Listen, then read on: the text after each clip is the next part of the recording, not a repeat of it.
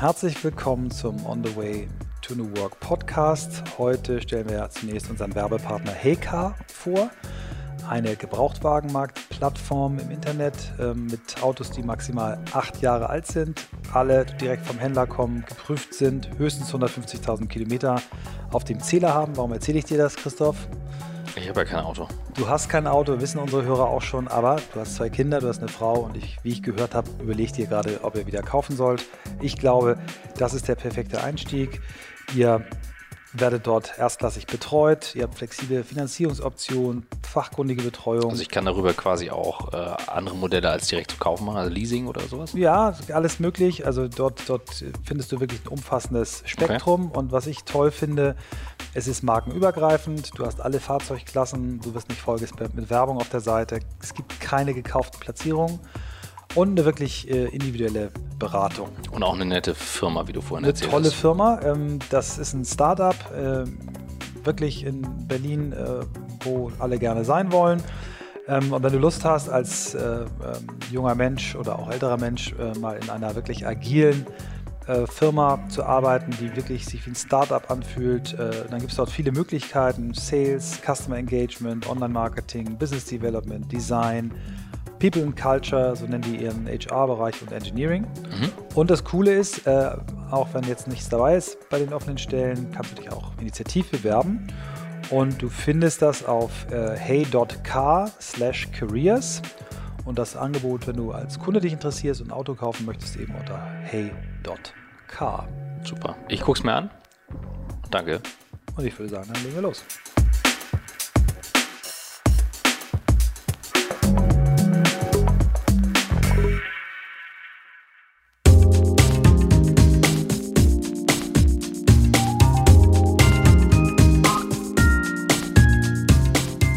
Herzlich willkommen zum On the Way to New Work Podcast mit Michael Trautmann und Christoph Magnussen. Und wir sitzen heute in Berlin, auch wieder an einem Montag. Ich weiß gar nicht, wie man das irgendwie immer am Montag, im Book a Tiger Büro. Ist das schon Kreuzberg eigentlich? Das ist schon Kreuzberg. Ne? Das ist noch Mitte. Nee, das ist noch Mitte. Noch Mitte? Ja, aber wahrscheinlich Grenze, um, ne? um 300 Meter noch Mitte. Ja. Alles klar. Und äh, wir haben heute ein äh, 2 gegen 2. Äh, wir sitzen hier nämlich mit Nikita und Claude. Das heißt, äh, wir müssen gut aufpassen, wer was sagt, äh, wer hier was gesagt hat und wer wer ist. Insofern würde ich jetzt erstmal das Wort an euch übergeben, dass ihr euch immer vorstellt, damit man mit euren Stimmen vertraut wird. Soll ich anfangen? Gut. okay, hi. Ähm, ich bin äh, Nikita Fahrenholz ähm, Mitgründer von Booker Tiger, zusammen mit Claude, der auch hier ist. Und ähm, bin jetzt in Startups involviert seit ja wahrscheinlich so acht, neun Jahren intensiv. Ähm, ähm, wir haben vorher zusammen Essenslieferdienst äh, gebaut, ähm, Lieferheld. Ähm, und jetzt beschäftigen wir uns mit äh, Putzkräften. Und wir beide kennen uns eigentlich so aus der Lieferheldzeit. Wir ne? kennen uns eigentlich aus der, der Lieferheldzeit noch und äh, ja, genau. Ich wollte auch mal persönlich meinen New Work-Ansatz mit dir mal testen. Den können wir ja, mal. Das, das, das, das wurde nie professionalisiert, die Zusammenarbeit, aber ich habe auf jeden Fall so ein bisschen was mitgenommen. Cool. äh, ja, äh, Claude Ritter, äh, Mitgründer mit Nikita von Book Tiger. Ähm, wie Nikita gesagt hat, auch zusammen Liefeld äh, Delivery Hero äh, gestartet 2010 und eigentlich ja seit ich hatte mal einen richtigen Job, habe mal eine Bankausbildung gemacht und das war. Bei welcher Bank warst du? UBS. Mhm. Damals noch SBG in der Schweiz. Ähm, genau, und das war dann aber auch mein letzter richtiger Arbeitgeber und seitdem ähm, bin ich manchmal erfolgreich und manchmal weniger erfolgreich selbstständig. Sehr gut. So, das heißt, äh, jetzt habt ihr sehr viel Gründungserfahrung und Gründungshintergrund. Ist jetzt nicht so, dass jeder damit jeden Tag vertraut ist. Ich würde das äh, einfach, um das so ein bisschen einordnen zu können, ist einfach was zu Booker Tiger sagt, ähm, weil das das Aktuellste ist, was ihr gemacht habt, warum ihr das gestartet habt und wo ihr gerade steht. Ich glaube, das würde ganz gut helfen. Äh, Machst ich, du? Ja, ich fange mal an und dann kannst du einfüllen. Ähm, ja, also bei uns war es eigentlich nach, nach vier Jahren Delivery Hero äh, haben wir uns überlegt, okay, was, was können wir noch machen, weil wir einfach bei Delivery Hero so gefühlt die persönliche ja, so Lernkurve war irgendwie, ein bisschen abgeflacht und wir wollten halt, äh, solange wir noch irgendwie, ja, in einem Alter sind, wo wir, wo wir lange viel hart arbeiten können, äh, das nochmal neu machen und haben uns dann überlegt, okay, was, ähm, was ist ein, ein Geschäft, wo wir quasi viele Learnings der letzten vier Jahre halt mitnehmen können? Und so, wir haben da natürlich verschiedene Ideen gehabt und, und sind die auch systematisch durchgegangen und, und haben uns dann ähm, äh, äh ja, auf Booker Tiger gestürzt. Ähm, vor dem Hintergrund, dass Booker Tiger auch etwas ist wie Essen halt, also Reinigung, wo äh, was eigentlich viele Leute brauchen, ja, ein großer Markt, große Nachfrage, was regelmäßig stattfindet, ja, also das äh, dein Zuhause wird nicht nur einmal im Jahr schmutzig, sondern konstant und genauso wie Essen, man hat auch mehrmals Hunger das heißt also potenziell großer Markt und, und auch etwas, was uns irgendwie selber beschäftigt hat. Ne? Wenn du halt viel arbeitest, hast du halt dann nicht Lust, die Zeit mit deinen Freunden oder deiner Freundin, Frau auch noch mit, mit Putzen zu verbringen. So. Und insofern haben wir uns da ähm, äh, das, das eigentlich aus diesen Gründen ausgesucht. Mhm. Ähm, jetzt ist es so, dass wir in den letzten drei Jahren natürlich äh, äh, von nach außen gesehen immer noch das Gleiche tun. Es ist nach wie vor Reinigung, aber innen drin hat sich äh, in der Zeit viel verändert. Ähm, wir sind von einem äh, Freelance-Modell auf ein Angestelltenmodell gekommen, wo wir mehrere hundert äh, äh, Reinigungskräfte haben, die bei uns angestellt sind, plus zu noch viele Partnerfirmen haben, die mit uns zusammenarbeiten, äh, mit denen wir ähm, ja, Kundenaufträge im Namen von Book Tiger abwickeln. Äh, mehrheitlich allerdings dann auf der Geschäftskundenseite. Ja. Wie groß seid ihr jetzt? In Quadratmeter? in, inklusive der geputzte, geputzte Quadratmeter pro Tag. Quadratmeter, das ist gut. Das weiß ich sogar, witzigerweise. Ja? ja? Nee, ich weiß Stunden geputzt 2017. Insgesamt. Stunden putzt 2017. Und? Mhm. Ist aber eine geheime Zahl. Kann ich nicht sagen, weil da brauchen, sagen dann brauchen wir nur einen Dreisatz, um auszurechnen, wie viel Umsatz wir machen. okay. Und das, ähm, sagen wir nicht so gerne. Naja, also in Größe sind wir, ähm, ich glaube, wir machen einen, äh, äh, ähm, guten zweistelligen Millionenumsatz im Jahr. Ähm, wir äh, haben so um die 700 angestellte Reinigungskräfte und etwa so, weiß nicht, 80 Leute im Büro sitzen. Mhm. Ja, das ist so die Größenordnung und sind aktiv in äh, hauptsächlich Deutschland und in der Schweiz ähm, und haben auch noch ein paar andere Städte im angrenzenden Ausland, wo wir aktiv sind. Ich glaube, ich würde jetzt trotzdem was ergänzen wollen, äh, weil, weil der Punkt, ähm, der jetzt nicht ganz rausgekommen ist, meiner Meinung nach, ähm, wir, sind tatsächlich mit Privathaushalt Reinigung gestartet und haben aber seit im Prinzip anderthalb Jahren einen aus, also nicht einen ausschließlichen Fokus, aber einen sehr starken Fokus auf äh, B2B und äh, da insbesondere Facility Management.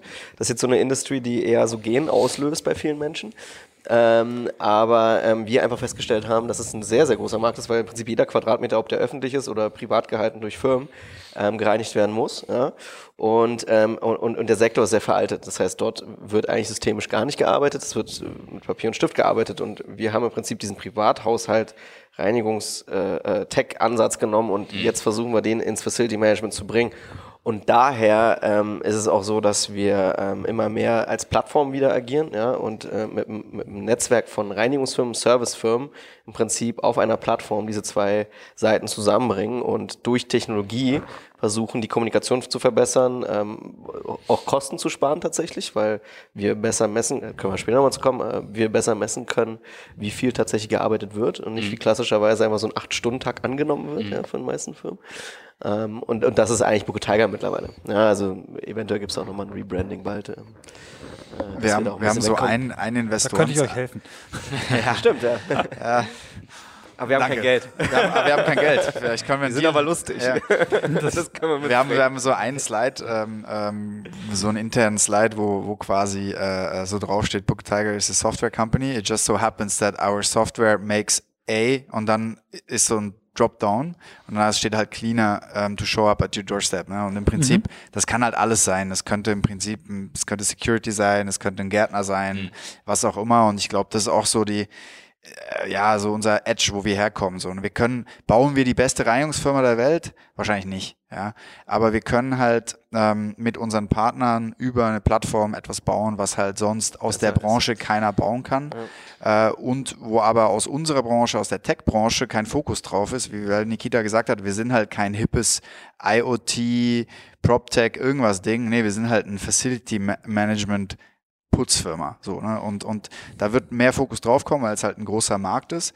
Aber das ist halt unsexy ohne Ende. Und, und insofern äh, bewegen wir uns da halt ja, in einer eine sehr interessanten für uns Nische, wenn du so willst. Und ist, ist auch ähm, eine Möglichkeit, dass ihr irgendwann ganz Marktplatz seid und keine eigenen Leute mehr habt? Oder sagt ihr, das ist eher so ein Amazon-Ansatz, wo man sagt, man macht das selber auch, aber man ist zusätzlich Marktplatz? Ich glaube, der, der große Vorteil, dass wir, äh, dass, dass wir selber auch eine Reinigungsfirma betreiben, ist, dass wir so einen gewissen Street Cred haben, mhm. ne, wenn du mhm. willst, bei, bei unseren Partnerfirmen. Wir sind halt nicht die Klitsche aus, aus Berlin, die jetzt ankommt und, und denen erzählen will, wie sie es machen, mhm. sondern wir machen das halt selber. Und wenn du dir die, den Markt anschaust, die, die Verteilung der, ähm, der, der Reinigung, also in Deutschland gibt es 15.000 bis 20.000 Reinigungsfirmen. Ne? Und mhm. wenn du die Distribution anguckst, hast du natürlich ein paar große, aber es wird sehr schnell sehr kleinteilig. Das heißt, du hast über 80 Prozent der Firmen haben unter 100 Mitarbeiter oder sogar über 85. Mhm. Ähm, das heißt, wir sind in unserer Größe schon relativ großer Marktteilnehmer, wenn du willst. Ne? Und, mhm. und insofern äh, ist es für uns schon wichtig, eben auch quasi selber eine Reinigungsfirma zu sein, weil wir halt dann nicht äh, äh, Software für jemanden bauen müssen, mit dem wir dann Workshops machen müssen. Wir bauen Software für uns selber mhm. mhm. und dadurch ist auch der Speed, wie schnell wir entwickeln, halt schneller, weil wir eben nicht Customer Development machen und dann mhm. mit jemandem da sitzen. Wir machen natürlich Customer Development, aber mit uns selber zum größten Teil und, und natürlich auch mit unserem Partner, aber das ist nicht die einzige Quelle quasi für Input. Ne? Mhm. Das heißt, äh, das war am Anfang wahrscheinlich dann die Herausforderung, äh, Partner zu finden, die halt eigentlich noch mit Zettel und Stift arbeiten und denen beizubringen. Das ist 0,0 Herausforderung. Also da kannst du einfach eine Liste ausdrucken und anfangen zu telefonieren, dann hast am Ende des Tages 50 Partner. Ja, aber denen das dann beizubringen, das meine ich. Also, äh, da, also das ist ja, genau, also das ist jetzt tatsächlich ein edukativer Prozess. Ja, also ähm, ähm, wenn wir schon über New, New Work hier sprechen, ja, also ähm, ich dachte ja, Lieferdienste sind Low-Tech, aber dann kannst du dich mal im CEO, also CEO, ja, in, in, Anführungszeichen, von einer Reinigungsfirma mit 30 Mitarbeitern unterhalten, ja, der ähm, A, noch selber putzen muss, weil die einfach die Margen so sind und auch die Organisation so schwach ähm, und B, auch einfach keine Systeme verwendet werden. Wir haben halt wirklich, wir können halt, was wir äh, unseren Partnern bieten können. Wir, natürlich, wenn wir jetzt zu einem Piepenbrock laufen oder zu einem Visag oder zu einer ISS, natürlich die sind, die haben Prozesse, die haben Systeme etc., aber das ist auch nicht unser Partner. Unser Partner ist eben äh, der, die Unternehmerin, der Unternehmer irgendwie mit 20, 30, 40 Mitarbeitern und wir haben jetzt ein Beispiel, wo wir halt die Mitarbeiteranzahl des Partners verdoppelt haben, ne, indem wir halt gesagt Super. haben, hey, mhm. äh, äh, du setzt auf unserer Plattform auf ähm, und du stellst äh, äh, Mitarbeiter ein ähm, und wir füllen quasi ein Auftragsbuch. Ne? Und, und ich glaube, das ist schon etwas, was ähm, einem jetzt aus Partnersicht auch incentiviert, sich mit dieser Technologie halt äh, auseinanderzusetzen. Ne? Weil es natürlich für uns ein, ein Requirement, um mit uns zu arbeiten, dass halt unsere Plattform eingesetzt wird, weil wir ansonsten, weil sonst die Prozesse einfach nicht funktionieren. Mhm. Jetzt ich, äh, genau, ihr habt ja beide den Hintergrund auch mit Lieferheld oder Delivery Hero ähm, beschrieben und auch gesagt. Ähm, was mich nochmal interessieren würde, aus der Zeit, ich weiß es von dir ein bisschen, Nikita, aber was so die Motivation ist, in dem Dunstkreis weiter zu machen. Also, dass ihr gesagt habt, wir haben das jetzt einmal mitgemacht, wir haben das ein paar Mal gegründet und ich habe da Lust zu. Ne? Es ist ja nicht jeder A zum Gründer geboren ja. und auch nicht jeder versteht ähm, so die Gründerszene in Berlin, wo gefühlt von außen, jetzt wird wieder was Neues gegründet, wieder was Neues gegründet, wieder was Neues. Ja. So, jetzt weiß ich aber, ihr habt eine gewisse Motivation dahinter, vielleicht Könnt ihr darüber noch ein bisschen was teilen? Also äh, im Dunstkreis, also sozusagen nochmal zu gründen und nochmal Jetzt in weiter in, genau, weiter auch im VC-getriebenen Umfeld ja. zu gründen. Ne? Du hast einen großen Investor dabei, ja. du hast einen gewissen Wachstumsdruck dabei. Ja. Ne? Sagen viele von außen vielleicht so, äh, das ist ja nicht nachhaltig, aber das hat ja gewisse Gründe. Ja, also ich glaube, da kann Claude auch so ganz viel zu sagen. Ich fange mal so ein bisschen an. Also ich glaube, so aus persönlicher Sicht, ähm, ähm, wir, wir hatten VC hin oder her mit Delivery Hero, glaube ich, ein megamäßigen Erfolg. Ähm, das ist eine Kombination aus vielen Faktoren, aber VC hat da eine große Rolle gespielt, weil wir einfach über 1,5 Milliarden Euro aufgenommen haben, bevor der Börsengang stattgefunden hat. Und ohne dieses, dieses Kapital hätten wir einfach so eine große Firma in der Zeit nicht gründen können ja. oder bauen können. Ähm, aus persönlicher Sicht, glaube ich, ähm, hat es Claude schon gesagt, wir beide ähm, ähm, kommen aus dem Bereich. Wir fühlen uns, was heißt wohl, wir, wir kennen uns damit einfach aus. Wir haben das Netzwerk, spezifische, wir wissen, was Investoren gut finden, nicht gut finden, wie wir mit denen kommunizieren. Wir sind selber Investoren, also ähm, ähm, das ist, äh, das liegt dann schon auf der Hand, äh, in dem Modell weiterzuarbeiten. Da gibt es Vor- und Nachteile und manche Firmen sind nachhaltig und manche nicht. Ja? Ähm, ob die VC getrieben sind oder äh, äh, nicht, ist eine völlig sekundäre Frage. Ist einfach eine Finanzierungsform. Ja? Manche nehmen Bankkredite, die anderen fragen Papa und der dritte äh, beim dritten steigt ein PI ein. Also das ist, glaube ich, ähm, tatsächlich nur Mittel zum Zweck. Ähm, Und, ähm, und genauso wie auch äh, äh, in anderen Städten oder in anderen Strukturen oder Industries gibt es auch in, in, Berlin schwachsinnige Firmen, die keinen Purpose haben und es gibt Firmen, die sehr gut funktionieren. Ähm, am Ende reden wir über Risikokapital und Risikogeschäft, ne? Und ähm, da ist immer, da ist immer eine Wahrscheinlichkeit dabei, dass das halt auch nicht funktioniert. Das ist ja der ganze das ist ja der ganze, die ganze Baseline des, dieser, dieser, dieser, dieser, dieser, dieser Form der Finanzierung, dass man sagt, hey, ähm, wir glauben an einen Markt, der potenziell erst in drei Jahren, vier Jahren entsteht. Und wir müssen den jetzt aber finanzieren, ähm, weil es einfach Plattformkosten gibt und Entwicklungskosten. Ähm, und, und das können wir nur extern machen. Ja, und, und manche Sachen funktionieren einfach nicht, weil der Markt dann doch nicht kommt. Als ein Beispiel. Also insofern finde ich diese Diskussion immer so ein bisschen schwierig. Aber ja, es gibt natürlich auch ein paar Flitzpiepen, die in Berlin rumlaufen, die jetzt vielleicht.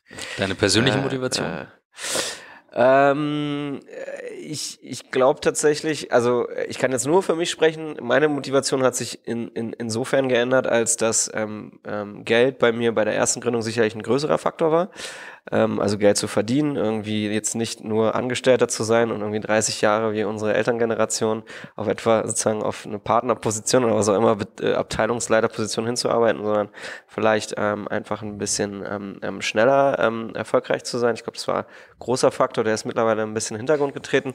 Über die lange Frist ähm, ist für mich einfach Unabhängigkeit ein extrem wichtiger Faktor. Ich bin jemand, der nicht so gut in einem Korsett arbeitet, ähm, das äh, vorgefertigt ist, sondern ich bin so ein bisschen Querdenker und, ähm, und kann dann wahrscheinlich auch nur in Setups arbeiten, die ich selber kreiere, weil ich das natürlich dann auch selbst beeinflussen kann. Ähm, und, und, und dann ist es einfach, glaube ich, äh, tatsächlich ähm, so ein bisschen, ähm, ja, ich, ich sehe einfach da in gewissen Dingen einfach Opportunities, die man, glaube ich, dann ergreifen sollte. Ja, also es ist auch aus reiner ähm, also es ist ein bisschen opportun einfach, ja. Also man, man sieht ein Problem, das irgendwie oder etwas, was nicht gut gelöst ist und sagt dann, hey, okay, dann, dann versuche ich das jetzt mal zu lösen. Mhm. Ich bin auch nicht zum Beispiel, es gibt ja so Gründer, die äh, Wochen, Monate lang sich irgendwelche Analysen erstmal geben und Businesspläne schreiben und dann irgendwie SWOT-Analysen machen und so. Ich bin eigentlich sehr themengetrieben oder inhaltlich getrieben, äh, was rein die Lösung oder das Problem angeht. Und, und wenn das für mich Sinn macht, ich habe gerade ein konkretes Beispiel, woran ich gerade denke, dann, dann, dann, dann mache ich das einfach. Dann so. wird die SWOT-Analyse passend gemacht. die SWOT-Analyse passend gemacht. Mhm. ja, also es klingt jetzt, klingt jetzt Nein, banal, ich, aber, ich verstehe. Aber, aber das ist jetzt meine persönliche Motivation. Mhm. Also sagen, jetzt geht's mehr um Inhalte und mhm. so. Ja, ähm. Wie ist bei dir, Claude?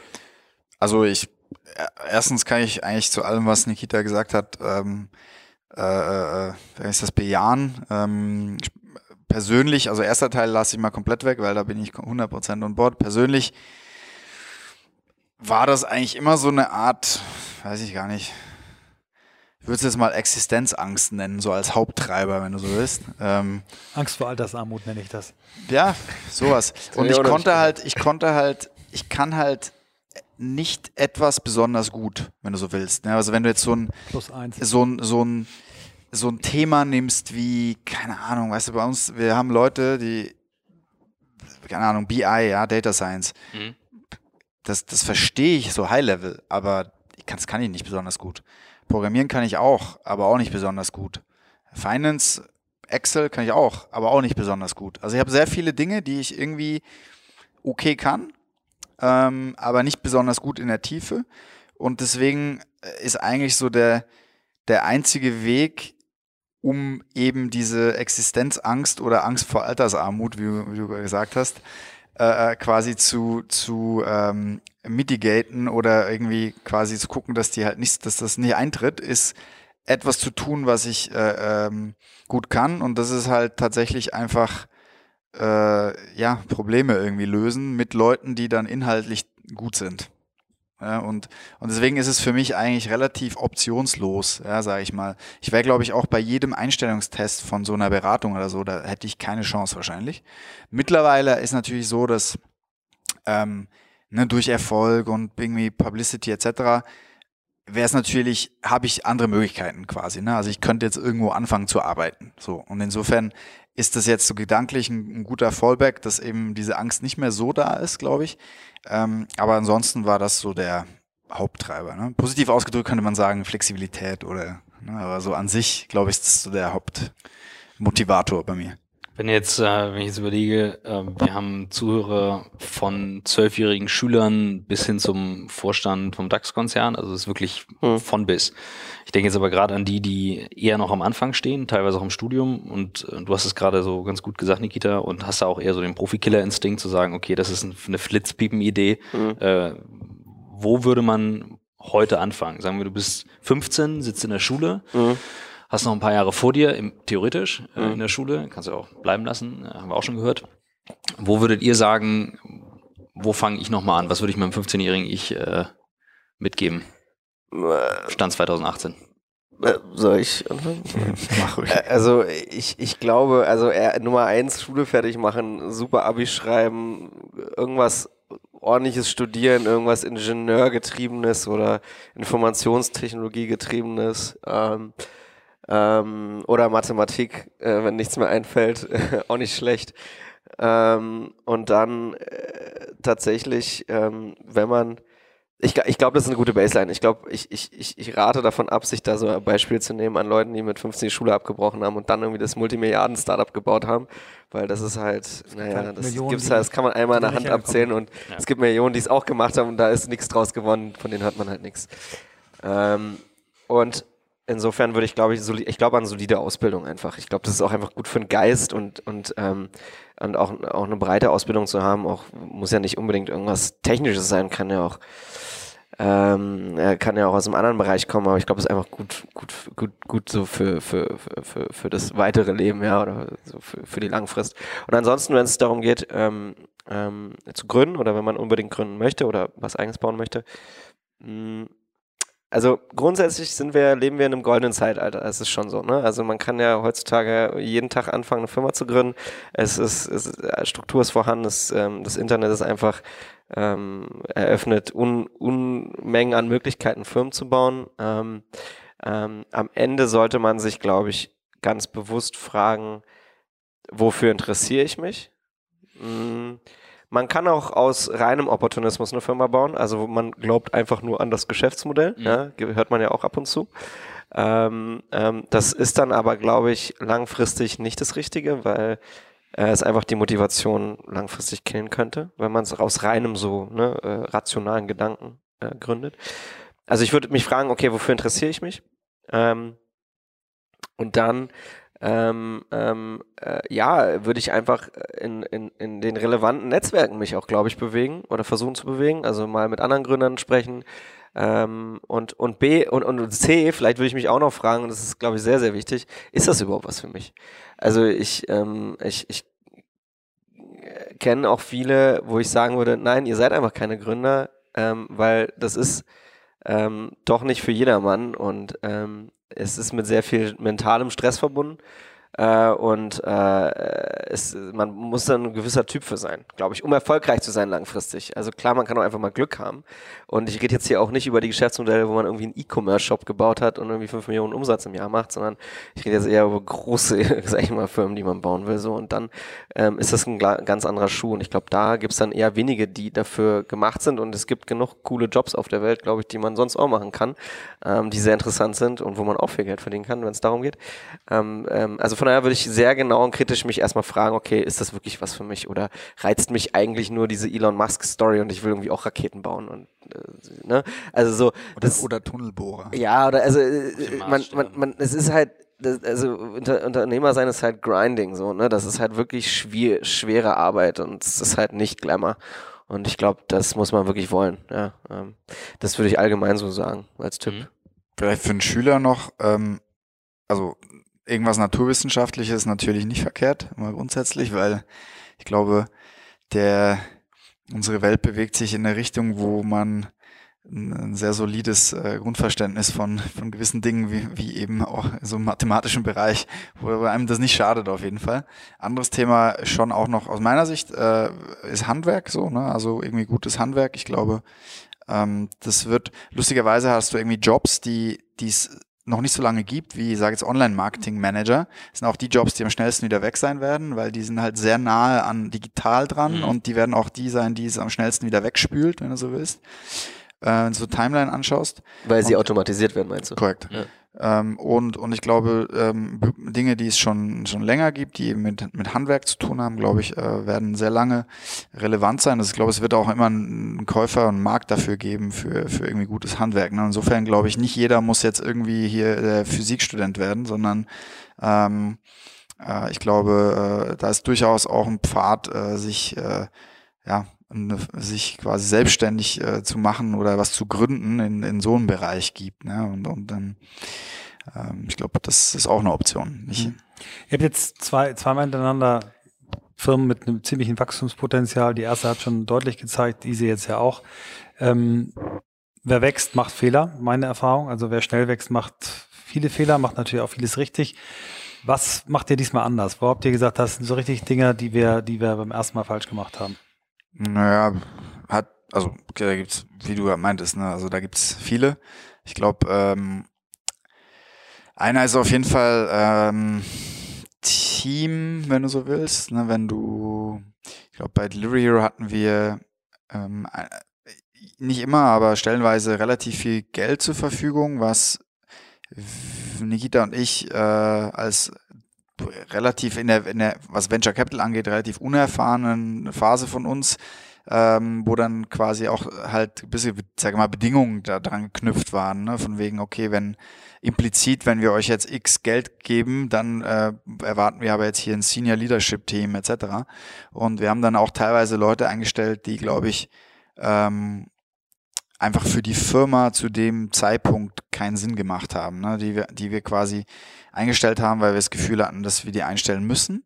So, ne? Und, ich glaube, ähm, Delivery Hero hat nicht von jeder äh, so einer ja, Person profitiert, jetzt rückblickend. Mhm. Ne? Mhm. Ich glaube, das ist etwas, was wir bei, bei Poke Tiger ähm, äh, insofern besser gemacht haben, dass wir schon halt, glaube ich, unsere eigenen Fähigkeiten besser kennen und, und auch denen insoweit vertrauen, dass wir halt nicht für jedes Thema jetzt ein äh, zehn Jahre Senior, schieß mich tot, C-Level irgendwas einstellen müssen, ne? sondern wo du halt sagst, nö, also ich glaube, das können wir halt auch so, ne? Und, und ich glaube, es hat uns viel Zeit und, und Ärger irgendwie gespart. Ne? Also das ist, glaube ich, auf jeden Fall so ein Thema, ja, was wir, glaube ich, besser gemacht haben. Anderes, was mir einfällt, ist auch wie die Firma aufgesetzt ist, was so Informationsarchitektur angeht.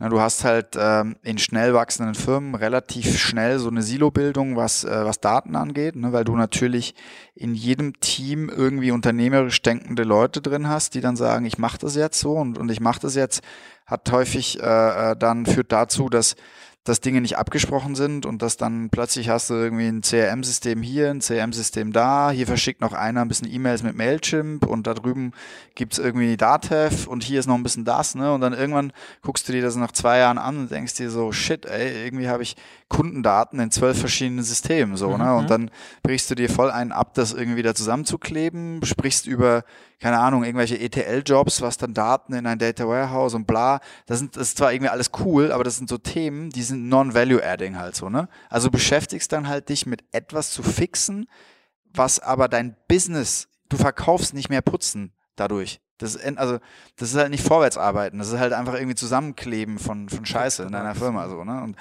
und ich glaube, das ist halt, was wir, wir haben von Anfang an auf ein System gesetzt, haben gesagt, okay, alles muss da drin sein und äh, wer das nicht macht, kriegt eine Klatsche quasi so, ne? Also und einfach so, das muss einfach da sein. Und manchmal, ja, ist ein bisschen inconvenient und es dauert einen halben Tag länger, das dann aufzusetzen, aber irgendwann wird das uns quasi zugutekommen. Ne? Und ich glaube, ich glaube auch auf lange Frist gesehen. Ne? Ich glaube, von der Strategie haben wir äh, uns viel, viel Druck einfach rausgenommen von Anfang an. Wir haben gesagt, auch unseren ersten Investoren, Guys, das wird A ein Tech-Play und B ein bisschen dauern. Äh, wird das ein bisschen dauern, weil wir sind First to Market, ja. Ähm, die ganze Industrie ist so veraltet und verkrustet, äh, bis da unser Thema relevant wird, werden vielleicht fünf Jahre vergehen. Aber wenn es dann relevant wird, sind wir halt ja. äh, sozusagen die Vorreiter davon. Und, und, und, und ganz explizit haben wir deswegen auch äh, nicht sofort irgendwie expandiert in, in zehn Länder und ähm, haben versucht einfach das zu, also irgendwie Sales-Teams überall aufzubauen. Das ist, was man so dann macht, ne? Ähm, ähm, sondern gesagt, hey, äh, wir bauen erst das wirklich Produkt, worauf, wo wir denken, dass das super Value bringt für unsere Kunden und für unsere Partner. Und sobald wir das haben und auch äh, vielleicht sogar profitabel schon sind, ähm, ähm, denken wir über Wachstum und Internationalisierung nochmal neu nach und sagen, das, das Produkt, was jetzt gut funktioniert, das wird jetzt in einer sehr effizienten Art und Weise internationalisiert. Ich glaube, das ist etwas, was wir bei Delivery, aber gut, da kann man jetzt nicht eins zu eins vergleichen, Case weil da gab es wieder andere äh, Circumstances und so. Aber ich glaube, das war so ein Punkt, wo wir uns viel, viel Druck einfach rausgenommen haben. Und, ähm, und das war auch ein persönliches Learning, weil vorher waren wir in so einem, da bist du eigentlich dem Wachstum den ganzen hinterhergerannt. Und jetzt sind wir halt in eher so einem Tech-Play, wo man auch mal ähm, mehr in Produkt erstmal investiert, bevor man die, die Marketing-Schraube wieder komplett aufdreht. Ne? Ich glaube, das, das Learning vielleicht war, nicht blind das kopieren, weil am Anfang hatten wir schon dieses Mindset kurz ja, ja. Ähm, und haben dann aber relativ schnell gemerkt, so shit, wenn wir das jetzt genauso versuchen zu machen, ja. Dann klatschen wir das wahrscheinlich gegen die Wand so, ne? Weil, und, und dann war, glaube ich, also so reflektieren nochmal drüber nachdenken, so, ist das wirklich der gleiche Play oder, oder ist das jetzt machen wir eigentlich was anderes. Ne? Und, hat es ja schon als richtig. Und die Kurve haben wir zum Glück gekriegt dann. Ne? Weil ihr ja euer Geschäft schon gedreht habt. Oder so, ja, ne? das, war, also das war eine, auch eine heftige Herausforderung und Zeit, aber haben wir ja. gedreht. Ja. ja. Also der ähm, gerade das Thema super konsequent bei einer Plattform, bei einer Strategie, das äh, Danke ja, für du, den Pitch. Ja, du kannst, so, du kannst. Das, also, halt das, kann man nicht oft genug sagen, ne? Also, mhm. und das kann man nicht früh genug anfangen. Wir haben uns da ganz viel drüber unterhalten, das weiß mhm. ich noch. Das war so, als du so in der Operations drin gesteckt hast, ähm, bei, bei Delivery Hero mhm. und ich bei der, bei der Verkaufsoperations am Schrauben war und ich habe gesagt, ganz ehrlich, wer, wer das nicht in, über die Plattform macht, wenn das nicht zentral gemacht wird, was du gesagt hast, gibt es eine Klatsche, das ist so, weil wenn du ganz früh das machst, kannst du darauf ja wunderbar skalieren, du kannst wunderbar darauf durchreiten.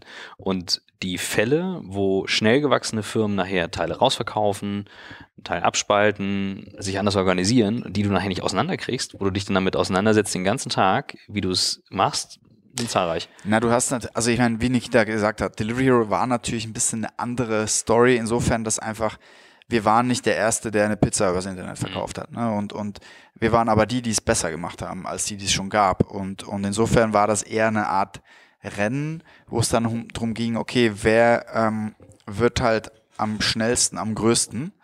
Und, und das war natürlich von, jetzt von einer Architekturperspektive von der Firma war das natürlich eine Katastrophe, weil das hieß, ne, wir haben natürlich, Nikitas Team hat natürlich eine Firma nach der anderen gekauft und wir mussten irgendwie gucken, dass, äh, äh dass du das Ding das irgendwie zusammenhältst. Ne? Und, und mhm. ich meine, ich hatte dann, ich hatte dann, äh, ähm, als, also als wir gegangen sind, waren, glaube ich, bei mir, ich war Chief Product Officer, also quasi Produktstrategie, Entwicklung, mhm. hatten wir 14 oder 15 verschiedene Plattformen. Krass. Ja, ich meine, roll mal ein Feature aus, global. Mhm das ist halt völlig, das kannst du komplett vergessen. So, das ist halt, da hast du ein Tech-Team in Schweden, eins in Korea, eins in, in Montevideo, in Uruguay ein, und so weiter. Und das ist dann eigentlich nur noch ein Zusammenhalten der, der einzelnen Teile und irgendwie äh, ähm, um versuchen Leuten die Frage zum Beispiel, wie viele Orders haben wir gestern gemacht, zu beantworten, mhm. ne? weil das an sich ist schon ein Problem. Und ich glaube, wenn, aber wenn du die Chance hast, das so zu machen wie hier, dann auf jeden Fall darauf aufpassen, dass du deine Daten zusammenhältst und nicht irgendwie hier den, den, den, den Daten-Fruit-Basket produzierst, weil das tut dir dann richtig weh hinten raus. Fünf Tools, mit denen ihr immer gründen würdet? Für jemanden, der jetzt hier sitzt und sagt, ich will jetzt morgen anfangen, fünf F Tools, fünf Tools okay. mit denen ihr immer gründen würdet. Neue Frage. Also, also Excel ist ganz gut. Google Apps. ja, sofort. Also Genau, Google Apps auf jeden Fall. Also keiner, kein E-Mail, kein Exchange, kein gar nichts, sondern die ganze Google Suite auf jeden Fall. Sorry, ich musste die Frage stellen. Ne? Das die Frage ist super und äh, wir wollen natürlich auch jetzt langsam mal von Google auch mal Werbung geschaltet bekommen, aber es ist ja, sehen wir, haben wir oh, auch Wir haben auch schon ganz viel Google-Werbung gemacht. äh, da gab es auch schon einiges. Ja, aber in der Startup-Szene ist es echt verbreitet. Also G Suite und ja. alles drumherum. Ach, ja, ja. Salesforce natürlich. Salesforce, ja. Ähm, Boah, Trello ist irgendwie auch. Trello ist auch ganz gut. Überall. Ja. Ähm, so, dann hört's, also ich wüsste jetzt nicht, was bei mir noch besonders. Marketingmäßig Mailchimp? Ja gut, Oder ganz early. Macht ihr es aus? Early vielleicht. Early, aber bei uns ist oder, oder aus pri persönlichen privaten Gründen. Ich benutze ja. immer noch Mailchimp für so für Investor Relations und so, aber, aber jetzt Nee, wir nicht. haben wir haben äh, tatsächlich äh, Salesforce, also alles von Sales Cloud, Service Cloud, Marketing Cloud. Gut, da ist es ja damit drin. Ja. Da, ähm, ähm, genau, und dann äh, hast du, wie Nikita meinte, Google Suite, dann ist wirklich viel Trello bei uns. Und wie viel Slack? Wir benutzen kein Slack. Nee, wir nutzen kein Slack. Das ist spannend, äh, weil das ist ja natürlich eine Ausnahme über diesem ganzen Trend. Ja, aber der, das ist halt Was so ein Ding. Ihr? Das ist halt so Hangouts von Google. Wir nutzen okay. Hangouts und wirklich alles aus Google raus. Weil das Ding ist halt das. Je mehr so Slacks und was auch immer du wieder hast. Asana wenn du, auch gerne, ne? Ja, wenn du jemanden onboardest oder wieder offboardest, musst du halt wieder einen Account hier, wieder einen Account da. Und wir mögen halt schlank und einfach. Ne? Und Hangouts ist jetzt nicht das Gelbe vom Ei, aber es erfüllt seinen Zweck. Ja? Und, und, ähm, und Slack ist natürlich besser, aber an vielen, also, ah, ich habe noch einen. Ähm, ich habe noch drei, also ich kann auch noch ein bisschen folgen. Also auf jeden Fall aus Produktsicht, äh, Zeppelin. Ähm, ähm, Zeppelin ja. ist im Prinzip, äh, also Sketch und Zeppelin. Zepp, Sketch ist ein Mockup und Design-Tool ja. und Zeppelin kannst du die, die Assets direkt exportieren. Also der Frontend-Entwickler kann Pixel perfekt sich CSS und, und so rausnehmen und braucht nicht mehr irgendwie äh, den Designer nerven. So. Also Zeppelin zerlegt dein Sketch direkt. Äh, und das ist wirklich so, speziell wenn du Mobile machst, ist das halt Faktor dreimal schneller ja. als, als sonst. Ne? Leuchtet ein. Also ich habe noch Evernote. Wir ja. beide sind, ja. äh, sorry Evernote. fürs Wort, komplette Evernote-Nazis. Also du noch Ever mehr als ich. Aber erklärt mal, warum braucht ihr Evernote noch, äh, wenn ihr sowieso alles in der Cloud habt? Weil es schneller ist. Es ist einfach, also also für mich persönlich ist es schneller. Also wenn ich quasi, bis, bis ich ein Google Docs Sheet aufhabe, mhm. ist es halt schneller. Das zweite ist, ist, die Suche ist auch schnell und gut. Mhm. Also du, ich, ich mache das so, wir haben zum Beispiel für jeden Direct Report, den ich habe, habe ich ein Dokument und dann schreibe ich halt immer so ähm, das Datum rein ähm, und habe eigentlich ein Meeting-Protokoll fortlaufend. Mhm. So, ne? Mhm. Und ähm, und das funktioniert, äh, ja, das funktioniert sehr gut und hast halt, ja, ähm, ja. äh, da hast halt einfach eine Liste natürlich äh, von, von Protokollen, wenn du so willst, mhm. aber das äh, funktioniert, ja, ist einfach. Du kannst dann immer, wenn du den schnell. triffst und mit dem zusammensitzt, wieder aufmachen, gucken, was haben wir. Genau, und dann kannst du auch mal durchscrollen, ne, guckst du, okay, letzte Zielvereinbarung, was steht mhm. da drin und hast nicht einen Ordner da und eine ja. Datei hier und, und so. Äh, Evernote selber, U UX und so, Katastrophe, mhm. aber tut, also erfüllt seinen Zweck. Ja. Was hast du noch? Äh, ich muss sagen, ich benutze gern Pipedrive. Ähm, oh ja. Ich mhm. finde es auch das bessere Tool für Sales, ehrlicherweise. Ähm, das liegt aber auch ein bisschen daran, dass unsere Salesforce-Architektur einfach eigentlich keine, also nicht primär auf der Sales-Orga aufgebaut war, sondern aus einer CRM-Sicht aufgebaut war. Details. Äh, und was ich für mich super krass entdeckt habe, was ich, das will ich jetzt nicht zum Startup gründen nutzen, aber ich mag sehr gerne, ist Mixmax. Mhm. Ich finde Mix, Mixmax total cool als Programm, äh, als Add-on. Wieso? Ähm, für Gmail. Du kannst für Gmail ist ein ähm, Plugin. Ähm, du kannst halt so wie bei Pipedrive im Prinzip ähm, hast du mehr Visibility auf deine E-Mail-Kontakte. Du kannst sehen, wann Leute was aufmachen und wie lesen. Du kannst äh, das ist jetzt geheim. direkt äh, direkt ähm, Calendar Invites ähm, ähm, quasi klickbar in die Mail mhm. integrieren mhm. und, so, und so weiter und so fort. Du kannst mit Short, also Shortcuts relativ viele so ähm, ähm, ähm, ja, äh, customized Views aufrufen. Also okay. ich mag es sehr gerne. Ja. Send later. Send later, genau. Also ähm, das ist so ein gutes Productivity Tool für mich. Ja. Ähm, ja, cool. Von so her, das will ich noch. Ja. Sehr stark. Sehr cool. Äh, ich muss mal die Toolfrage loswerden. Ja, also ist wunderbar, ist, äh, Ich kann das ja, ich, ich weiß ja, wie äh, Nikita tickt und äh, insofern finde ich das. Nein, es, es macht schon Sinn. Ne? Also, Oder ich habe es ehrlich gesagt reduziert. Ich glaube, ich, glaub, ich war, also ich bin äh, ehrlich gesagt weniger toolfreudig geworden, als ich es noch äh, vor einiger Zeit war. Ja, gar nicht ja. im Sinne von zu viele, sondern im Sinne von konsequent nutzen. Das, äh, ne, also die, das merke ich jetzt auch gerade, Claude, was du gesagt hast, diese Konsequenz, ne? Wenn man sagt so, nein, wir nutzen jetzt nicht nochmal eins on top, sondern ja. wir bleiben jetzt halt mhm. auf der Plattform. Das ist auch so, das ist auch so diese, diese, ich komme aus der Softwareentwicklungsecke und das ist halt auch so dieses, jeder Entwickler will konstant alles refactoren. Ne? Mhm. Natürlich ja. gibt's heute eine bessere, whatever, Frontend äh, JavaScript Library, als es vor einem Jahr gab. Ne?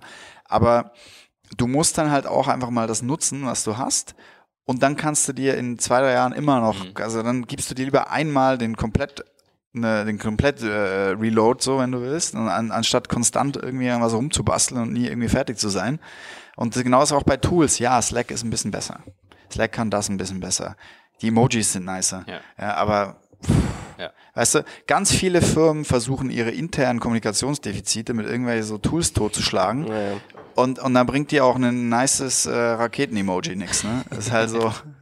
in zehn Farben. Ich, ja. hab, ich hatte dazu einen guten Spruch. Ähm, der Fabian Siegel hat mir mal irgendwann vor einigen Jahren gesagt, hey Nikita, kennst du eigentlich Management bei Walking Around? Ja. Äh, und das ist manchmal deutlich effektiver, als ja. Äh, ja, tausend To-Dos zu kreieren, dann irgendwie fünf E-Mails schleifen und äh, einfach hingehen. Oder es ist sagen. wie Leute, die To-Do-Listen machen und daneben einen vollen Kalender haben. ja, das, das macht halt in meinem, es macht halt gar keinen Sinn. Ja? Wenn du halt ein To-Do hast, wo du weißt, dass ich sitze da eine Stunde, Investor Reporting, ja, dann schreibst du halt in den Kalender. Dann, weil, aber wenn dein Kalender voll ist und du schreibst dir das To-Do in Asana, dann hast du so einen Stress schon im Kopf, weil du nicht weißt, wann du das To-Do machen sollst, weil dein Kalender ja schon voll ist. Also du schreibst deine To-Dos alle immer gleich in den Große To-Do schreibe ich in den Kalender. Mhm, mhm. Ja, weil das ist dann so, ich weiß, okay. Ähm, ist eh geblockt dafür dann einfach. Genau, ich muss dann, wenn Nikita sagt, hey, wir schicken ein neues Budget raus, guck dir das mal an, dann schreibe ich mir halt drei Stunden Budget angucken in den Kalender, weil das hat nichts auf einer To-Do-Liste zu suchen. Ja. So, und dann, ich buche mir auch manchmal einen Raum dafür. Weil, mhm. ne? also das, es gibt ganz, es, Leute, also ich habe versuche, ich versuche wirklich Tools so wenige wie möglich, so genau konsequent wie es geht. Habt ihr das fürs Onboarding irgendwie für alle Mitarbeiter? Weil einige kommen aus Startups, sind anders geprägt, andere kommen aus der Uni, haben noch gar nichts gemacht, einige kommen aus der klassischen Welt und denken sich, was ist hier los? Das ist eigentlich ein guter Punkt. Wir ja. machen wir so, wir machen eigentlich kein so Tool-Onboarding oder nee. so, ne? Oder the way we work. Also wir ja. sagen zwar so kulturell ein paar Sachen, woran ich, wir glauben, aber. Ich, ich kacke immer jeden Einzelnen an, wenn er E-Mail nicht so nutzt, wie ich will. ja, ich glaube, das könnte man wirklich mal. Das könnte man echt mal machen. Das ist, das ist ein guter Idee. Punkt. Das haben wir nicht. Du ja. sagst gerade das Stichwort Kultur. Was ist denn, was ist denn, zeichnet eure Kultur aus?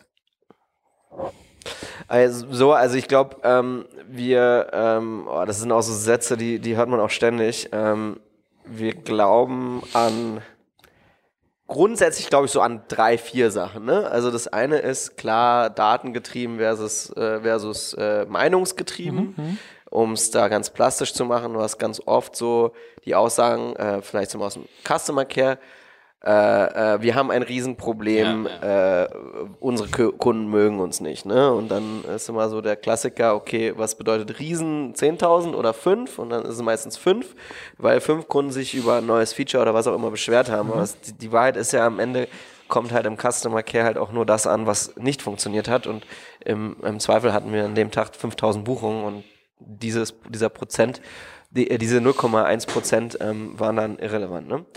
Ähm, also datenbasierte sozusagen Meinung oder äh, Diskussion ist, glaube ich, äh, sehr wichtig für uns. Ähm, ich lasse jetzt mal flache, flache Hierarchien den ganzen Blödsinn weg.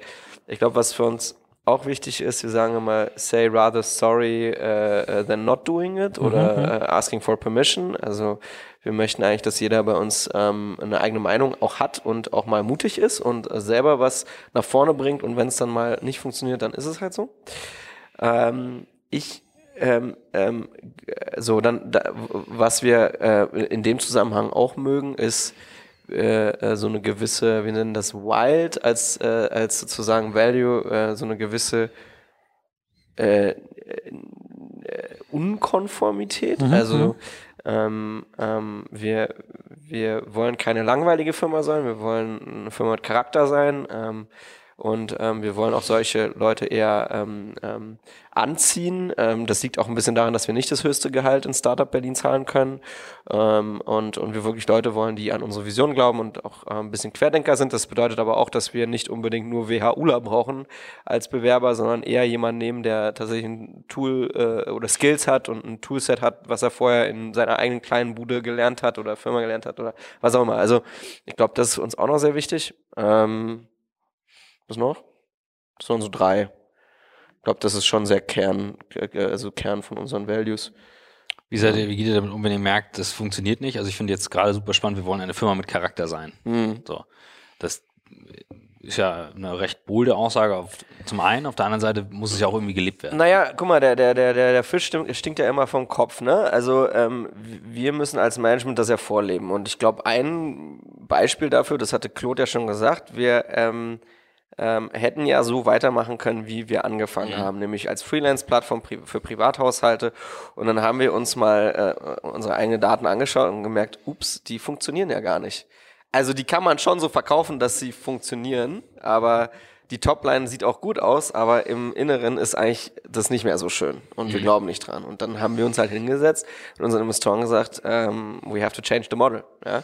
Wir müssen einstellen. Und das war mhm. schon ein großer Schritt für die Firma. Das okay. hat uns acht bis zwölf Monate gekostet, komplette Umstrukturierung ja, und mhm. sehr viel Arbeit, um das hinzubekommen. Und äh, ich glaube, da haben wir ein Beispiel gesetzt, wo wir einfach nicht konform gedacht haben, weil es gab ja ein Homejoy und ein Handy und ein Helbling und wie die alle hießen, äh, ähm, ähm, die das genauso gemacht haben und damit erfolgreich waren, vermeintlich erfolgreich sind oder waren, ja. Ähm, insofern, glaube das so ein Beispiel. Mhm. Ja.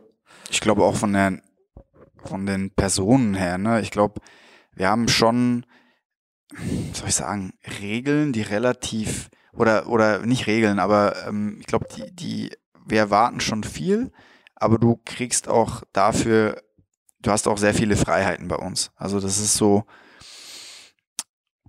ja, also es ist kein, es ist kein, äh, äh, weißt du, es gibt keinen, angefangen von im Prinzip kannst du hier rumlaufen, wie du willst, solange, äh, und, und, das, und auch die Art und Weise, wie, wie wir, äh, was für Gespräche wir mit Mitarbeitern haben.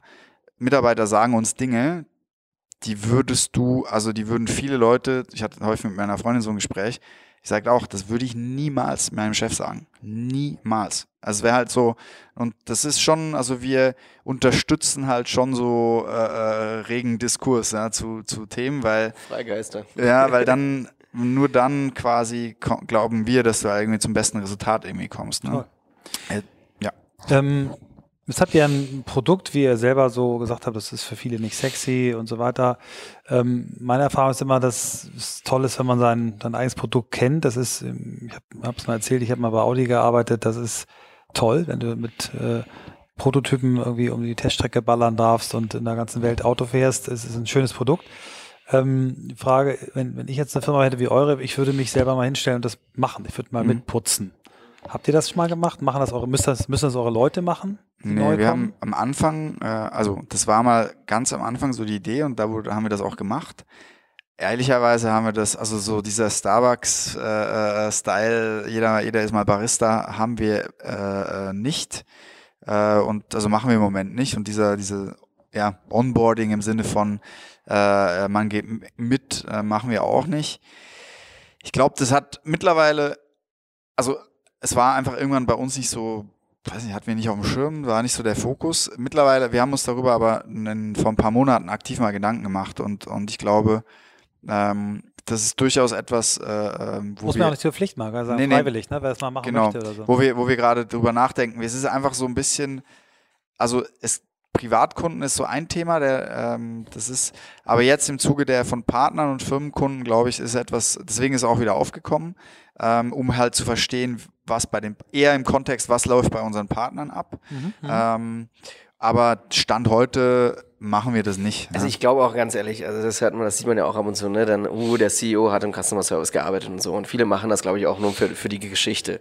Ich, ähm, man muss sich immer fragen, wofür mache ich das eigentlich wirklich, ja? Und ähm, bringt mir das was? Ich habe jetzt zum Beispiel, sagt man ja so schön, Customer Journey ähm, oder beziehungsweise Customer Experience. Ich bin tatsächlich zu ein paar Kunden gegangen und habe mit denen geredet und das war super wichtig, weil ich einfach verstanden habe, wo ist die, äh, äh, äh, wo ist die Schnittmenge, ja? Also was ist immer das gleiche Problem oder wo hakt's, mhm. ja, und das war gut dafür. Dafür muss ich auch nicht selber einen äh, Lappen in die Hand nehmen, ja. Aber das ist schon, ähm, das ist immerhin schon was. Ähm, also, ja, und, und, wir machen das natürlich schon, äh, auch, auch Claude ähm, war bei Partnern und so weiter, ähm, wenn es einen spezifischen sozusagen ja, wenn es irgendeinen Purpose hat. Ich habe auch so einen Salesforce-Report, der heißt Bad, B2B Bad Cases. Der sucht nach Kündigung, scheiße, schlecht, äh, Beschwerde in, in Salesforce Cases und den kriege ich jeden Morgen pünktlich 8 Uhr zugeschickt. Ne? Also, ich, also ich wollte gerade nach ich, deiner Morgenroutine fragen. Ja, also. ich kann, ich kann dir die zeigen, wenn du willst.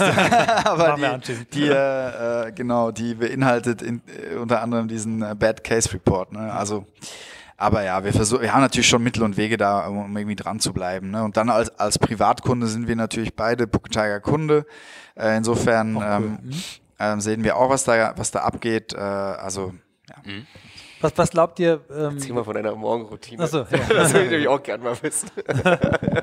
Machen wir noch kurz noch einen letzten okay. Punkt, bevor wir zu, äh, da musst du deine auch erzählen. Ähm, wir, wir reden auch mit unseren Gesprächspartnern dahingehend, was sich eigentlich durch Technologie ändert. Ne? Äh, Machine Learning, Artificial Intelligence, Robotik, also wird sich euer Geschäft ändern? Werden Roboter putzen irgendwann? Ich meine, wir haben ja schon die kleinen lustigen Sauger, die noch nicht so richtig gut funktionieren, aber Was, wo sieht ihr technisch eure Branche hingehen? Naja, gut, also ich glaube, also das Geschäft wird sich, kommt auf den Zeithorizont an, den man hat, ne? aber das Geschäft wird sich natürlich ändern, wie, wie so viele auch. Ich glaube, ähm, du hast äh, äh, sowas, ja, wie so ein, so ein Staubsaugerroboter ist so ein kleiner Vorbote. Das Gute ist, glaube ich, in unserem Geschäft, dass es bis zur vollständigen Roboterisierung der, der Reinigung wird es noch ein bisschen dauern. Das hat einfach der Grund, den Grund auch, dass die Tätigkeit ähm, nicht so einfach zu standardisieren ist und es noch ein bisschen, ähm, äh, ja, die Hürden, sage ich mal, das zu machen sind, äh, sind, glaube ich, noch ein bisschen, äh, ja, größer, ja. Ähm, aber natürlich, das wird sich sehr stark verändern. Ich glaube, ähm, wir sehen uns auch natürlich als Teil dieser Veränderung in Bezug auf der Richtung, die wir eingeschlagen haben, halt wirklich eine Plattform zu werden und, und perspektivisch eben ein, ein Anbieter zu sein, der, der nicht nur reinigt, sondern auch andere Dienstleistungen anbietet und diese Dienstleistungen eben bündeln für den Kunden. Ähm, sei es auch irgendwie Wasser, sei es Kaffee, sei es Putzen, sei es äh, ein Weihnachtsbaum, sei es alles, was mhm. irgendwie mit deinem Büro slash Gebäude zu tun hat. Ähm, und insofern wollen wir uns da natürlich ein bisschen breiter aufstellen. Und aber natürlich, wir werden in, in den Bereichen wie vielleicht Reinigung, werden wir, sobald äh, äh es, es Reinigungsroboter äh, geben wird und die Reinigungsroboter eine Qualität abliefern, die, äh, die gut ist, äh, werden wir wahrscheinlich äh, uns das anschauen, ist klar. Ja. Lass uns schon nochmal auf das Thema ähm, persönliche Productivity gehen. Also Morgenroutine in dem Zusammenhang war vielleicht nicht das richtige Stichwort, aber es gibt ja trotzdem so Themen, die ihr Office-mäßig macht, äh, aber vielleicht auch irgendwie Sport morgens oder sowas. Mhm. Ich weiß, du bist auch nicht der späteste Aufsteher auf jeden Fall. Zumindest von den E-Mails zu urteilen, äh, die ab und zu mal kommen. Oder du gehst spät ins Bett, ich weiß es nicht genau. Aber das würde mich schon nochmal interessieren. Also, ja, ich habe Mach du mal. Also ich habe da ehrlich gesagt ähm, auch meine, meine jetzt auf lange, also auf meine begrenzte lange Sicht, sage ich mal, die nächsten, letzten zehn Jahre, die ich so jetzt, sage ich mal, wirklich aktiv arbeite, davor war ich ja Student, ähm, auch so meine ja, Learnings mittlerweile gemacht. Ähm, ich glaube, grundsätzlich ähm, sollte man, also ist es für mich zumindest so, dass ich auch so eine Art Sinuskurve habe. Also das heißt, es gibt Phasen, da bin ich hardcore produktiv und kann super viel arbeiten und stehe jeden Morgen um vier bis fünf auf und so, ne? Und dann habe ich so Phasen, wo das nicht so gut funktioniert und wo ich auch mal keine Lust habe, irgendwie viermal die Woche Sport zu machen. Ja, und diese, so eine Phase kann auch mal drei, vier Monate gehen. Ja, und ähm, wir kennen sie jetzt auch schon jahrelang und ich glaube, wir beide haben uns das, haben das auch an dem anderen gesehen. Ja, ist jetzt auch kein leichter Job, den wir alle machen. Ähm, ähm, insofern habe ich mich da sehr entspannt. Also ich versuche mir nicht mehr ein Korsett aufzuzwängen. Mhm äh, äh, so, eine, so, eine, so eine Silicon Valley Productivity äh, äh, Map, ja, ähm, dass man wie Elon Musk irgendwie äh, 23,5 Stunden am Tag arbeitet und ne, sondern ähm, und eine halbe Stunde meditiert. Genau, genau. Entschuldigung, völlig Schlaf, vergessen. So ja. Schlafen ist für Loser, ja. Also, also ganz im Gegenteil. Ich glaube mittlerweile sehr stark zum Beispiel an Schlaf. Mhm. Ähm, ich schlafe tatsächlich acht, acht Stunden am Tag oder versuch's. Ähm, ähm, und ähm, genau, und, und, und, und ansonsten, ich glaube, Sport ist einfach super wichtig. Ähm, und, und auch mal okay, wenn man es nicht macht, ähm, wenn irgendwie man müde ist oder was auch immer. Genau, also von daher, ich habe jetzt gar nicht mehr so diese Terminator, keine Ahnung, es gibt ja so. Ne? Das meine ich aber gar nicht. Also genau das, was du jetzt gerade gesagt ist hast, ja meinte ich eher. Ne? Also du hast jetzt gesagt. In dich reinhorchen und gucken, was gerade mal so Sinuskurve, ja, ja. mal so eine Phase, mal so eine Phase, weil wie viele Leute gibt es, die sich komplett zerstören, weil sie meinen, sie müssen das jeden Tag so machen. Also ich glaube, eine Sache, die ich wirklich jetzt für mich persönlich gemerkt habe, ist, ich, ich kann nicht gut äh, spät abends arbeiten. Mhm. Also ich funktioniere, ich funktioniere sehr gut und effizient, wenn ich sehr früh morgens aufstehe mhm.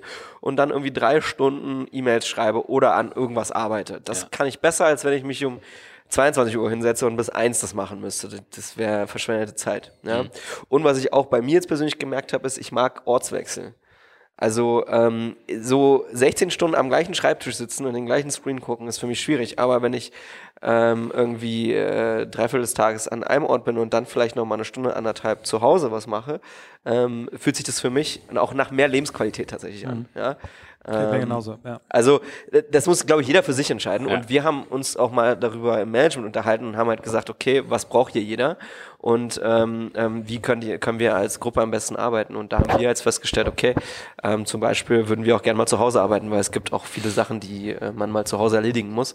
Ähm, und deswegen haben wir jetzt auch Company-wide einen One uh, Day in the Week ist uh, Homeoffice, kann cool. man sich selber nehmen. Oh, cool, super. Alle, ähm, und auch über alle Bereiche hinweg, ja. Mhm. Ähm, ja, genau, das ist wichtig, glaube ich. Ja, es ist jetzt nicht nur Softwareentwicklung oder so, sondern ja, es ist von ist Kundendienst, äh, Partnermanagement, Accounting, alles. Ja.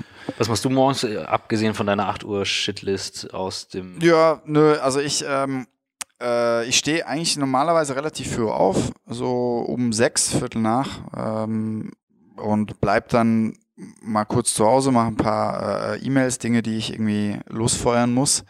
Äh, und danach ist dann eigentlich eher, also ich gehe, ich, heute war ich auch war ich relativ früh hier. So halb acht, glaube ich.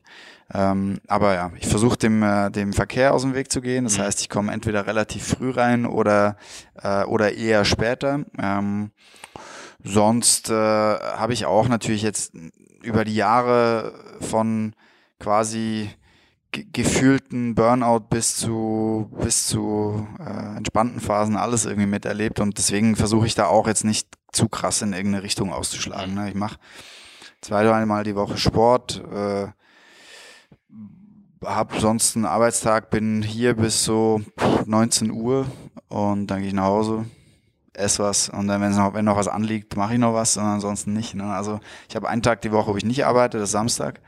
Ähm, weil das so der Tag ist, wo man noch irgendwas erledigen kann. Mhm. Und Sonntag ähm, äh, mache ich meistens, meistens so zwei Stunden was. Ja, so ein bisschen Woche planen, gucken, was liegt an, wenn wir irgendwie eine Präsentation oder irgendwas haben, noch das Deck fertig machen, irgendwie so eine, so eine Sachen. Ne? Ähm, genau, aber ansonsten ähm, finde ich es gut, irgendwie so ein Grundlevel zu haben, weil dann kannst du auch, wenn dann mal wirklich, keine Ahnung, Finanzierungsrunde oder irgendwas da ist, wo du halt Energie brauchst, hast du die auch. Mhm. Aber wenn du das, Dümmste, was dir, glaube ich, passieren kann, dass du jetzt irgendwie so einer Phase, äh, konstant in so einer, so einer Phase bist und da bist du gerade eigentlich ein bisschen K.O. und dann kommt so ein Ding, wo es mhm. dich aber eigentlich auf, auf äh, 150 Prozent brauchen würde. Deswegen versuche ich da immer ein bisschen so als, als Standard ausgeglichen irgendwie zu sein und, und äh, ja. Ja, cool.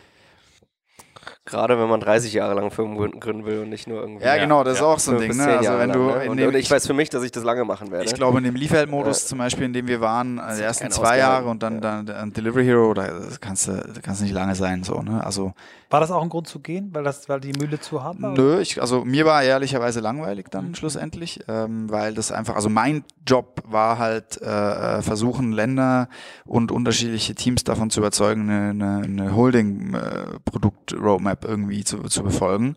Ähm, das war dann wenig inhaltliche Arbeit und sehr viel äh, äh, äh, ja, Überzeugungsarbeit, wenn du so willst. Ähm, also das war für mich jetzt nicht irgendwie ein Stress-Issue. Ja, also das war eher. Nee, das war eher so ein Thema. Nee, das war es nicht, aber. Was wir zum, zum Ende äh, von jedem immer abfragen, sind äh, die Top 5 Books, falls ihr welche lest, oder die Top 5 Nikita Quellen. Äh, und das Top 1 muss halt Top 1 sein, wo ihr sagt, okay, wenn es 1 wäre, dann, dann das.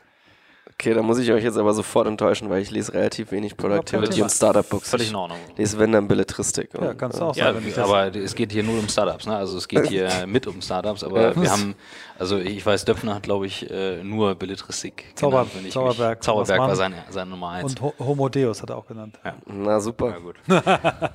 Ne, weiß nicht, willst du anfangen oder soll ich? Also ich lese gerade Fire and Fury. ja. Und es ist sehr unterhaltsam. ähm, ansonsten, ja, pf, ach, keine Ahnung, ist jetzt irgendwie so, weiß nicht. Also mein absolut, eines meiner absoluten Lieblingsbücher ist Tchaikovsky-Roman von Klaus Mann. Das habe ich ja schon vor etlichen Jahren gelesen. Äh, Zauberberg habe ich auch gelesen, aber bin fast gestorben dabei. Ähm, vielleicht war ich noch zu jung, vielleicht soll ich es nochmal versuchen. Ähm, Ansonsten, ja, ich, wie gesagt, ich lese halt ähm, wenig so Productivity-Bücher. Ähm, ähm, ja, also äh, ich könnte, ja, ich könnte jetzt wirklich nur so Romane nennen. Ja, wie gesagt, also, ne, also mit, privat mit, gut fand. geht hier mehr darum, so was liest du persönlich, wo du sagst, das ist mhm. worth to read it und das muss null Produktivität sein. Mhm. Also wenn du sagst, es gibt's.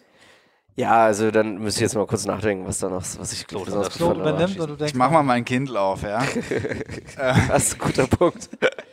Ich lese wirklich nur Scheiße. Ja. Das, muss, das, kann man, das kann man wirklich, das kann man jetzt nicht. Ich lese wirklich nur Scheiße.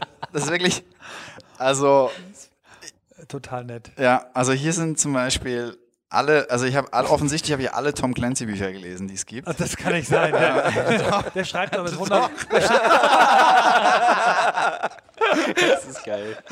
Ähm, Darf ich sagen mal, ich will nur fotografieren. Ja. Mit deinen Tom Clancy Büchern muss ich also ich, ich, kann gerne. Ich will einmal dich mit deinen Tom Clancy Büchern. Das ist so geil. Danke. Ähm, Empfehlen kann ich auch Andrew Peterson. Er hat eine Serie, die heißt Contract to Kill, Ready to Kill, Option to Kill und Force to Kill. ähm, also, wie gesagt, ich lese, ich lese, das Lesen ist für mich, also Bücher lesen ist für mich halt so eine Ablenkung. Ablenkung, ne? Und ja. das ist halt wie äh, irgendeine Serie gucken im Fernsehen. Ja. Deswegen, ähm, deswegen habe ich jetzt auch was Bücher, die, ähm, die mich irgendwie mental herausfordern, lese ich sehr ungern, weil das einfach, wie gesagt, mhm. Ablenkung mhm. ist. Ansonsten lese ich sehr viel, ich weiß nicht, ob ihr Eon kennt, A-E-O-N, das ist so, ein, so eine Art kuratiertes äh, Medium, wenn du so willst, also Medium, diese die mhm. Blog-Hosting-Plattform, wo sehr viel interessante, also ist jeden Tag ein Artikel. Ne? Neulich war was, wo es darum ging, äh, dass dass wir ein Quantum-Modell für die Weltwirtschaft brauchen. Ne? Und so, also eher interessante, ein bisschen mhm. heavy. Äh, sowas lese ich sehr gerne. Ähm, ähm, ich lese sehr gerne die New Yorker, die, ich lese die New York Times, mhm. aber die Süddeutsche aber und Bücher lese ich eigentlich wirklich nur Schund. Ja, cool. Also cool. Ich glaube, dem ist nicht so so. so das, ist, das kommt einfach nicht gegen an. Das ist ein geiles und, und, das Coole ist, es stimmt halt wirklich. Ja, ne? Also der die Glaubwürdigkeit. Jedes Mal, ich mit Claude im Flugzeug sitze, holt er irgend so einen Sniper-Roman mit 800 Seiten raus. Die, ja? die Glaubwürdigkeit von Claude ist gerade mal auf, nochmal auf 500 Prozent glaubwürdig ja. gestiegen. War ja, vorher schon hoch, ist jetzt... Der Forgotten Soldier. Ja, ja, super. Sehr cool, Jungs. Hat viel Spaß gemacht. Vielen Dank. Danke euch für die Zeit. Danke ich euch. weiß, die ist kostbar. Danke auch. Und, äh, ja, wir freuen uns, mehr von euch zu sehen. Super. Danke. Danke euch.